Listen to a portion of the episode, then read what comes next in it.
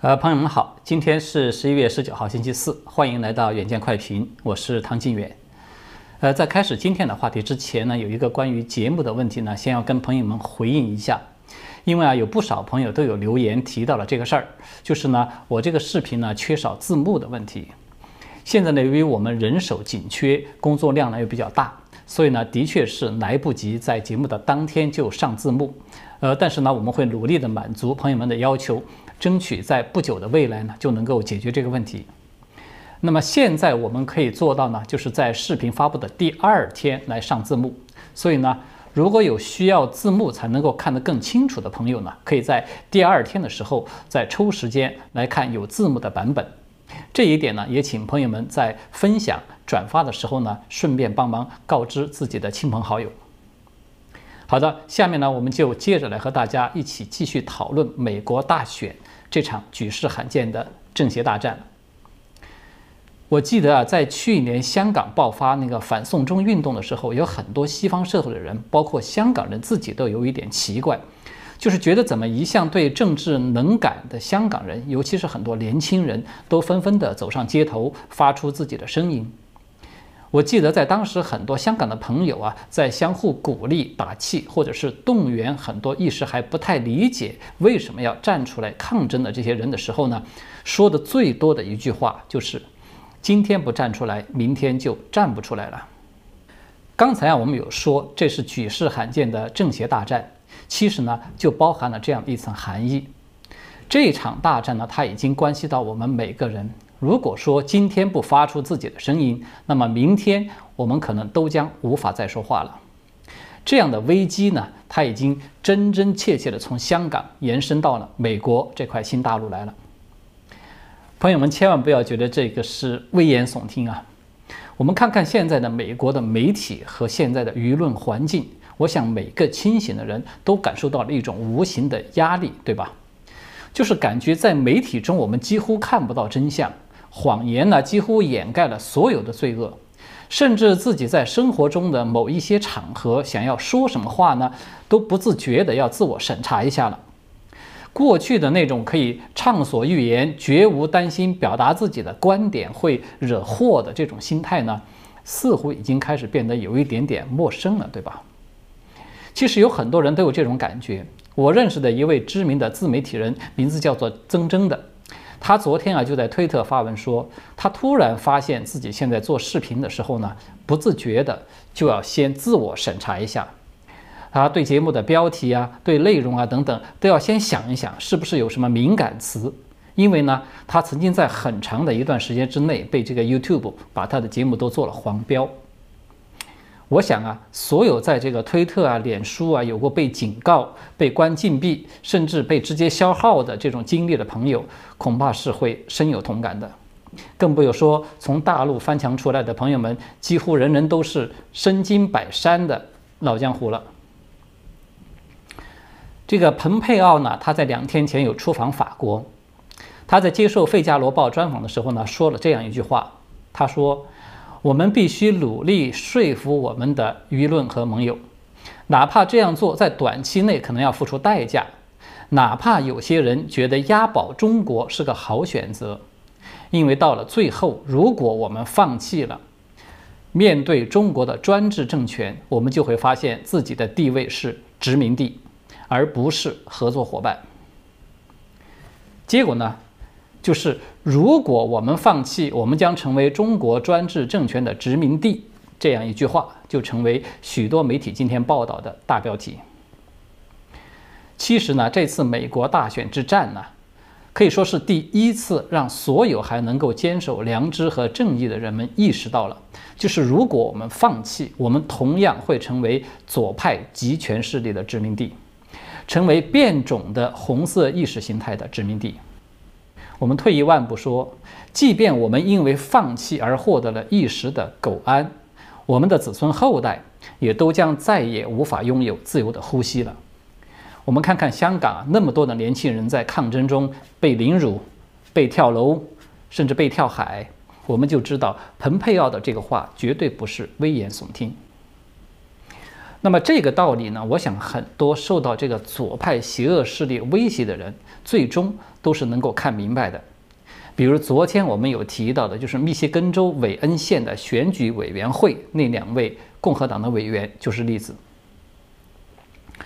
呃，在昨天截止到我录节目的时候的这个信息是显示，这两位委员呢，在他们的家人遭受威胁的情况下呢，被迫的同意认证了当地的选举结果。但是呢，他们当时仍然是拒绝签字的，呃，算是在巨大的压力之下呢，守住了最后的一根防线。结果在昨天晚上节目播出以后呢，就有朋友留言提醒我说，最新的情况啊是这两位委员，他们的名字分别叫做莫妮卡。帕尔默和这个威廉姆哈特曼，就是这两个人，他们在昨晚写下了一份宣誓书，并且作为法律的证词正式的提交了。那么这份证词就证明了他们此前同意认证选举结果呢，是因为他们和家人都受到了巨大的威胁，他们的认证是被迫的。那么这份证词呢，就证明了他们此前同意认证选举结果呢，是因为他们和家人都受到了巨大的威胁。他们的认证呢是被迫的，那么现在他们就通过法律证词的形式呢，正式的撤回昨天的这个认证结果。这个莫妮卡呢，他还表示说，他希望所有的选票都需要被全面的进行审计。不仅如此啊，就是那一段像极了文革批斗会的民主党人在会议中恐吓他们的视频，现在呢也已经成为美国民众。再次见证这个极左势力背后的那根红色黑手的经典的教材了。这个是密歇根州最关键的战场，就是韦恩县，它的选举结果出现了第二次反转，其过程之曲折，其较量之激烈呢？这个背后体现出来的这种邪恶的猖狂，这些坚守良知正义的人们，他战胜人性的弱点的这个艰辛的过程等等。它完全可以说就是一部现实生活中上演的好莱坞电影。那么，这个超级反转的大戏呢，它凸显出来韦恩县的选举结果无法认证的一个重要性。因为这个韦恩县呢，目前总共统计到了大约有八十六万张的选票，在账面上的数字，它显示呢是川普在这里呢落后拜登是三十万票左右。而整个密歇根的这个账面的票数显示呢，川普是落后拜登只有十五万票。那么这个还是在假设所有地区的选票都是有效的这样的一个前提之下的。所以这样一来啊，一旦这个韦恩县的选举结果不能够被认证，那么整个密歇根州的选举结果就将出现反转了。这个对拜登来说，无异于是当头浇下的一盆冷水。我们甚至可以说是一盆冰水。那么昨天我们有分析了，就是川普应对当前危局的明暗三条线，对吧？那么这个就属于明线作战的一次成功的狙击战了。而川普团队呢，在明线的另外一个重大的行动呢，是在威斯康星州的两个县要求重新计票。那么川普团队为此呢，已经有支付了三百万美元的费用。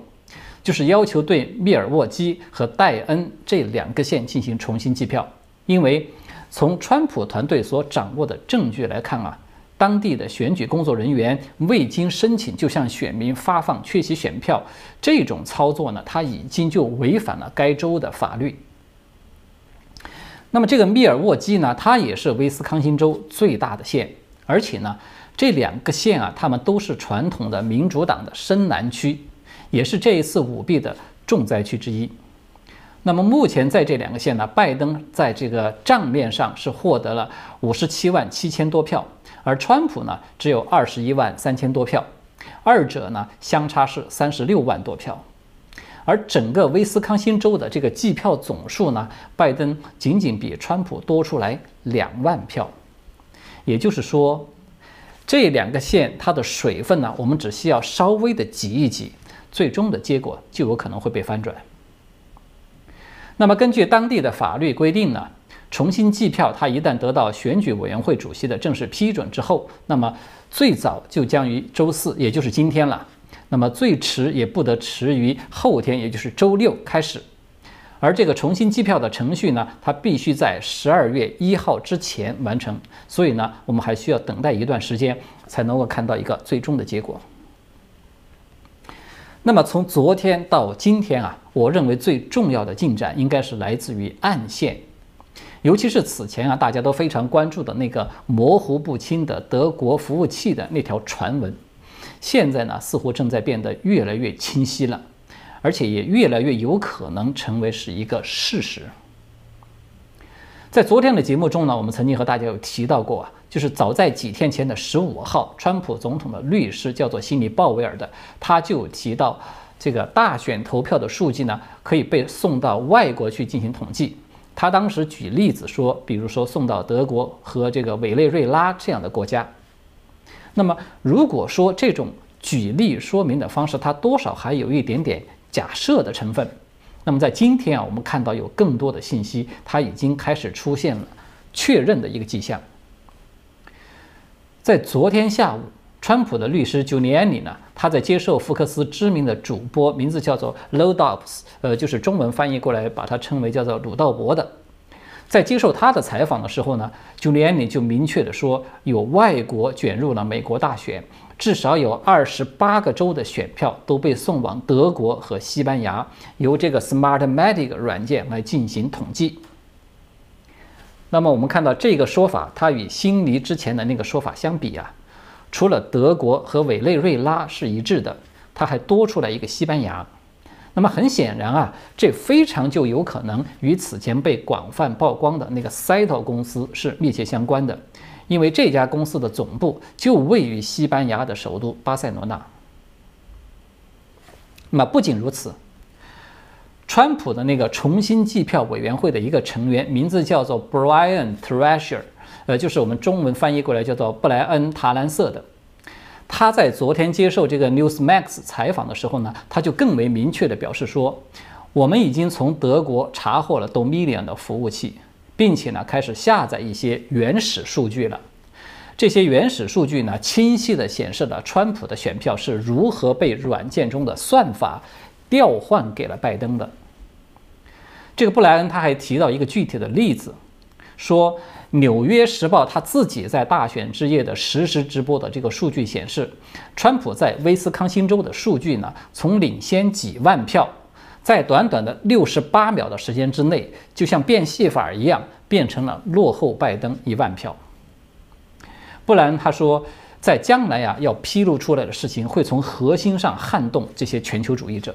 他同时还提醒民众说，大家也都看到了，在上个周末啊，川普的支持者在华盛顿遭到了攻击。所以呢，当川普总统被宣布为赢家的时候，这些势力很有可能会冲着每一个城市、每个郊区而去的，所以大家要做好准备，保护好自己。所以大家看到了吧？上面这些信息呢，它们都来自不同的渠道，但是它的内容都涉及到了两个共同的关键词：德国和数据转换的游戏。包括前天啊，有明确的说川普赢得了超过四百张选举人票的林伍德大律师，他也在今天一大早啊发出了一条推文，说随着时间的流逝，这些名字也将成为全国诉讼的一部分。Dominion、Cyto、Smartmatic，还有最后一个名字是 Clarity。那么到最后呢，这个林伍德他还写了这么一句：“Truth is coming”，呃，意思就是真相来临。那么这个可以说就是属于我们说的那个暗线的一部分，这部分它传达给外界的最核心的信息就是，川普团队已经从欧洲，当然最有可能的就是从德国拿到了重要的数据，而且这部分数据它完全足以还原整个大选的真相，那就是川普获得了一个压倒性的胜利。当然啊，就是这些信息严格说都还是属于间接的。但是至少已经足够我们拼接出一个大致清晰的轮廓了，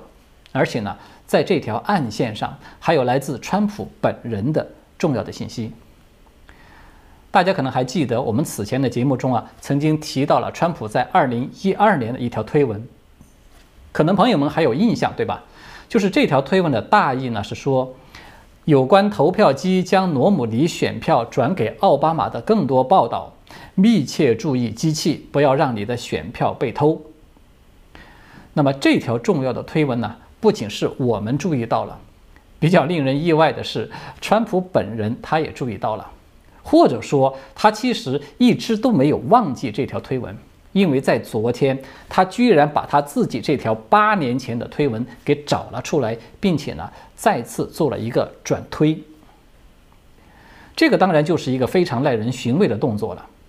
川普他想要表达什么呢？这说明他一直都知道对手的偷票游戏吗？还是说他想要表示自己已经早有准备，现在大局已定呢？我们不知道。川普在转推的时候呢，他没有多写一个字，一个单词都没有写，他就是一次单纯的转推。那么看上去呢，他好像是什么都没有说，但是我觉得他可能是什么都说了。川普他转发他自己过去的推文，明显和他的律师们披露的这些信息呢，我们看到他就形成了一个相互的呼应关系，对吧？在今天一大早，他就提出一条推文说，律师们将在今天重要的新闻发布会上提出一条非常清晰的、可行的胜利之路。呃，他指的呢，应该是今天中午十二点的这个新闻发布会，主要是由 Giuliani 和悉尼鲍威尔来出席的。这次发布会呢，我们可以明显的看到，川普的律师们的分工不同。Giuliani 呢，他是聚焦在大量的邮寄选票造假的这个领域，以及民主党在计票阶段的一些违法行为，比如说禁止共和党的监票员在场啊等等。而辛尼鲍威尔呢，他则主要是聚焦于这个 Dominion 投票机和 Smartmatic 作弊软件的这个领域。这次发布会啊，前后超过一个半小时，内容呢是非常的多。我自己呢，大概的把它归纳了一下，我觉得最核心的主要内容大概有以下的几条。第一呢，就是在多地呢出现了这种程序违法，主要的表现就是民主党禁止共和党的监票员进入到现场去监督计票。第二呢。是这个 Giuliani 他详细的、详细的解释了这个邮寄选票是如何造假的过程。他还给出了一个非常惊人的数据，说有些州的选票的票数竟然比注册选民的这个数据要高出了百分之三百五十，而且呢，至少有十个民主党掌控的城市出现了非常协调一致的舞弊行为。他说这就是一个规模性的、有组织的舞弊。而且他当场就指控说，拜登对这些都是知情的。第三呢，这个辛尼鲍威尔呢，他是重点的介绍了 Dominion 软件舞弊的情况，他再一次的强调了这个委内瑞拉前总统查韦斯的那位贴身警卫的证词，并且呢指出，这个软件作弊的方式有两种，一种呢，他是把川普的得票集中的放到一个文件夹里面，然后直接的就拖到垃圾桶里面给删除掉了。那么另外一种呢，就是把大量川普的票直接转换给了拜登。值得注意的是啊，辛尼在今天的发布会再一次提到了德国，他举例说，密西根州的选票就是被送到德国去进行统计的。他在最后啊，还将了在场的一帮左媒一军。就是他说，今天披露的事情呢，应该都成为明天各大媒体的头条。如果说不是这样，他就不知道所谓的头条应该是什么样的新闻了。所以呢，我们如果要简单的梳理一下这部分信息啊，就会看到几个要点。首先，第一个呢，就是川普团队的这根明线，也就是像这个重新计票啊、阻止选举结果的认证啊等等，这些呢，它都是按部就班的在进行推进的。但是，川普团队显然没有把希望全部都放在这里，他们目前的重点呢，是在这个软件舞弊的原始数据，这个才应该是川普团队重兵集结的地方。那么第二一个呢？就是今天的发布会主要的内容，它涉及到的都是我们说的半明半暗的这条线，但我们可以把它简称为明暗线。这个呢，也就是他们披露了冰山之一角，但是他仍然没有给出具体的细节和确凿的证人啊、证据啊等等。其实这个问题呢，不光是说朋友们有疑惑，就是在场的记者也有当场问到的。朱利安尼呢，他就回答说。我们必须为数百位证人的安全考虑，因为川普的法律团队呢已经有多位律师退出了，就是因为他们都受到了死亡的威胁，所以这些证人证据的细节呢，都将在法庭上才会呈现的。那么第三个关键的信息呢，是关于这个 Dominion 软件舞弊的数据。川普团队呢，他肯定是已经拿到了。至于说他怎么拿到的，我觉得不重要。德国呢，看起来是拿到这个数据的最大的嫌疑地点。这个呢，我觉得可以视为是一个美军突袭服务器的这个传闻的一个侧面的证据。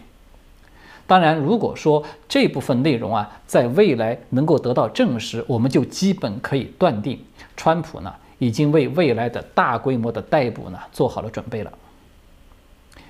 第四一点呢，对众多的左媒来说，今天啊可能会是他们最后的机会了。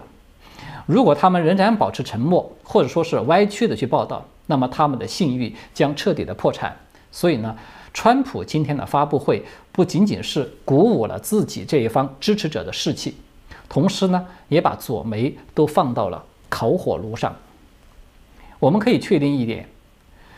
当美国的媒体发生大洗牌的时候呢，美国人的思想和美国人的生活也会发生一个很大的变动了。我们很快就会看到这些变动，它会接踵而来。好的，今天呢，我们就暂时讨论到这里。欢迎大家订阅、点赞，并且留言转发。我们下次再见。